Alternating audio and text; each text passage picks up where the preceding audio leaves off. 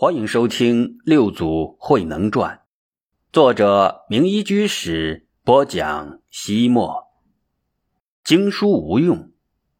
有一天，英行骑着一头小毛驴出了寺门，来到曹湖村村口。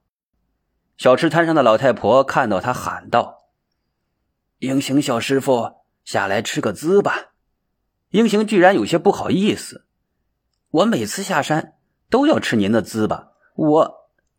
你客气什么呀？供养出家人是我们的福分，春种一粒粟，秋收万担粮，所以你吃滋吧，还是我老太婆划算呢。”英行被老太婆逗乐了，走向一旁的树前去拴毛驴。这时，一个青年禅僧风尘仆仆的走来。向老太婆问询道：“老婆婆，借问到宝林寺怎么走啊？”老太婆见是一问僧人，何时道：“法师从外地来。呃，学僧从荆州到嵩山，又从中岳一路风尘赶来，想投到六祖门下学法，不知……”老太婆高兴地说：“好啊，你算是选对路了。”六祖可是千载难逢的活菩萨，你穿过村子向左拐，沿着溪水向上游走就到了。呃，谢谢老婆婆。他刚走开几步，老太婆从身后喊道：“呃，回来，法师，请回来。”青年僧人转过身来：“你赶了老远的路，一定饿了，坐下吃几个滋吧，喝点茶水，还有几里的山路要走呢。”青年禅僧不好意思的去摸口袋，老太婆道：“你还待着干什么呢？我这糍粑六祖入山时也吃过呢，每个入山的法师，我都送几个给他哩。”老太婆又指着已经走到小吃摊前的英行说道：“这个小师傅就是宝林寺的僧人，你们可以一块上山。”英行与青年禅僧相互核实问讯。一同坐下吃滋粑。恰巧又有一位挑着两大捆书的中年法师走了过来。他看见小吃摊，眼睛一亮，卸下肩上的担子，对老太婆说道：“老婆婆，请卖给我几个字吧。”老太婆兴奋地说：“哎呦，法师，你这是给宝林寺诵经书呢？”中年法师一怔：“诵经书？”他发现老太婆的眼睛盯着他的书袋，忽然哈哈一笑：“妙妙极了！可以说我是给慧能送真正的经书来了。这部《金刚经》书抄是我半生专门研究《金刚经》的心得，让慧能他们所谓的不立文字、直见本心的法门，好好的拜读拜读，省得他们在离经叛道、胡说八道。”老太婆眯着眼睛说道。这么说，你是来向六祖挑战的？中年法师自负的说：“说挑战是抬举他们，他们不是以《金刚经》印心吗？我是来让他们受教的。”老太婆说道：“哦，这么说，你对《金刚经》很有心得了。我倒要请教你几个问题。”中年法师不耐烦了：“要问快问，我还要赶路呢。”他不请自坐。端起一碗茶水喝着，老太婆却不紧不慢的说道：“我的问题你答得出来，我就免费奉送资吧；答不出来，对不起，不但资吧不卖，我看你也该打道回府了。”一个看来大字不识的农村老太婆，能懂什么佛法呢？所以中年法师不屑的撇撇嘴。哼，你能问出什么深奥的难题呀？老太婆问道。请问法师，你挑着的书卷是不是有相？你要的糍粑是有相还是无相？这、这、这自然是有相的了。老太婆逼责道：“佛在《金刚经》中说，凡所有相，皆是虚妄。若见诸相非相，即见如来。”既然凡所有相皆是虚妄，那么你这破书又有何用？你还吃什么糍粑呀？中年法师一听大惊，大颗的汗珠从额角流下。经中明明说了，凡所有相皆是虚妄，他还要虚妄的东西干什么呢？与英行坐在一起的青年禅僧也吃惊不小。这个看似一字不识的老婆婆，竟然精通禅药，身气禅机。老太婆一笑，淡淡的说道：“我老太婆没文化，也不懂什么禅，只不过听慧能大师讲了一次《金刚经》。”提的问题太简单了，让你这专门研究《金刚经》的大法师见笑了。中年法师哪里还笑得出？他越听越惊，一句话也说不出，只有冷汗往下掉。几只马蜂大概想做窝，嗅到书卷中的纸味，便落到了上面啃纸。青年禅僧叹了一口气，一语双关的说道：“哎，你们这几只蜂儿。”世界如许广阔，你不去花丛采蜜，偏偏要啃谷纸，啃下谷纸能消化掉也好，却偏偏用它做窝，把自己困到一个更狭隘的小天地里，可惜呀！中年法师如雷贯耳，呆呆的望着青年禅僧。青年禅僧红着脸，腼腆的自语道：“我怀让还不如老婆婆，刚刚从中原来。”尚未拜见六祖大师，不知是否有资格拜在他老人家门下学法。这时，英行却走到中年法师的书捆前，从那些发黄的骨纸中捉到了一只小小的虫子——杜鱼，也就是书虫。他笑着对他说道：“呀，你这小家伙也吃得满腹经书，是不是也可以称作小小法师了？”中年法师满脸的尴尬与不满。应行我行我素，继续对着小小的杜鱼说道：“你的运气真好，吃到肚子里的是佛经，所以你整天趾高气扬、夸夸其谈，反而受到人们的尊重。而另一条书虫就没你幸运了，他住的满腹武功秘籍就不可一世，以为自己功夫天下第一呢。他外出行走江湖，遇到苍蝇，苍蝇欺负他；碰到臭虫。”臭虫压迫他，就连黑乎乎的屎壳郎也能揍得他鼻青脸肿。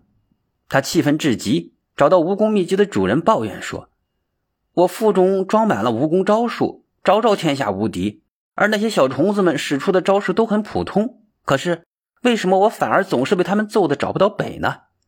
主人笑着说：“你时而不化，招数再多再妙，又有什么用？”中年法师听了这话，内心颤抖。是啊，如同那杜鱼一样，你也学得满腹经纶，可是每当烦恼升起时，却一点儿也用不上。佛学的每个道理你也都懂，但每当顺境逆境来临，你的心都会不由自主的随之漂流。等到有所觉察、百般悔恨之时，正月十五贴门神已经太晚了。正在这时。英雄拴在树上的毛驴大概感到不自由，使劲想挣脱缰绳的束缚。青年禅僧借题发挥道：“一句河头语，万事即驴绝。经书本来是指示真理的工具，若是将它当做了真理本身，不啻将自己固定在了拴驴的柱子上，若想再挣脱，可就难上加难了。”中年法师再也不饥肠辘辘，反而腹中满满。他羞愧交加，被自己的无能气饱了。他恨不得找一条地缝钻进去，省得在一位老太婆与两个年轻后生面前丢人现眼。地缝自然没有找到，就是找到他也钻不进去。于是他只好挑起担子，惶惶如被人发现的小偷，落荒而逃。中年法师走后。英行伸出双臂，发出胜利的欢呼，高兴够了。他转身对青年禅僧说道：“你很不错呀，你叫什么？呃，怀让。你在这里坐一会儿，等我去装上盐巴，我带你上山。”怀让却说道：“呃，谢谢师兄好意，我想我自己能摸到地方。有我领路，你不会绕弯。再说，有我介绍。”我师父六祖大师收留你做徒弟的可能性更大，怀让严肃的说道：“呃，师兄，我肚子饿了，你能代替我吃饭吗？所以自己的路还是自己走，这样虽然可能绕弯，但体验的更深切，起码锻炼了脚力。说着，怀让起身向宝林寺的方向走去。英行不由愣住了，他望着怀让的背影，喃喃说道：“这家伙与邢思一样，像是很有来历。”这个怀让果然很有来历。据《祖堂集》卷三记载，唐高宗。仪凤二年四月初八，佛祖释迦牟尼圣诞之日，六道白色锐气从荆州安康迸射出来，直冲天际。古来中国几乎所有的皇帝老子都喜欢各种各样的祥瑞吉兆，所以刺史大人不敢怠慢，马上奏报朝廷。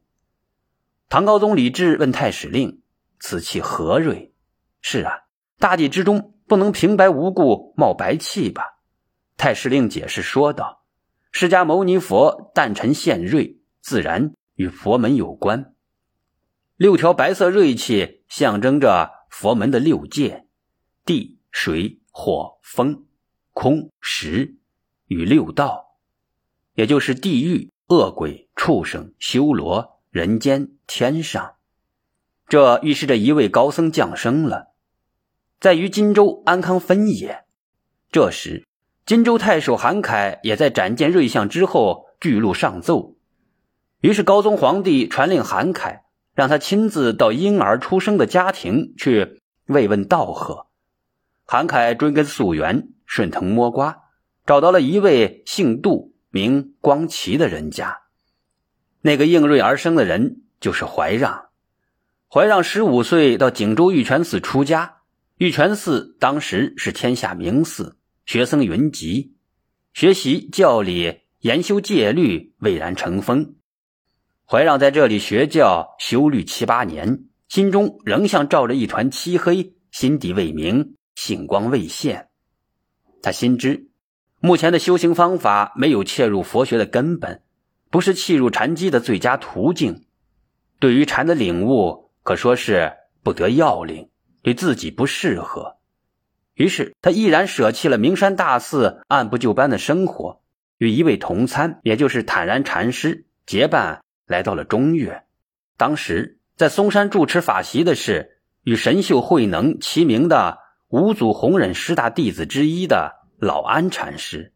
老安禅师将坦然留了下来，而仅仅看了怀让一眼，便说道：“我不是你师傅，你的师傅在曹溪。”在送他前往曹溪的时候，老安禅师莫名其妙的说道：“当年我因慧能师弟吃了一粒道种，今日还他一个佛种。”在老安禅师的鼓励之下，怀让辗转数千里，从繁华的中原来到了遥远偏僻的荒蛮之地岭南。当他沿着清凌凌的曹溪走到宝林寺山门前时，正是日暮时分。六祖慧能似乎早就知道了他要到来似的，恰巧站立在寺门外高高的台阶之上。夕阳洒金，为宝林寺长长的石阶铺上了一层金屑，宛若一条金碧辉煌的上天之路。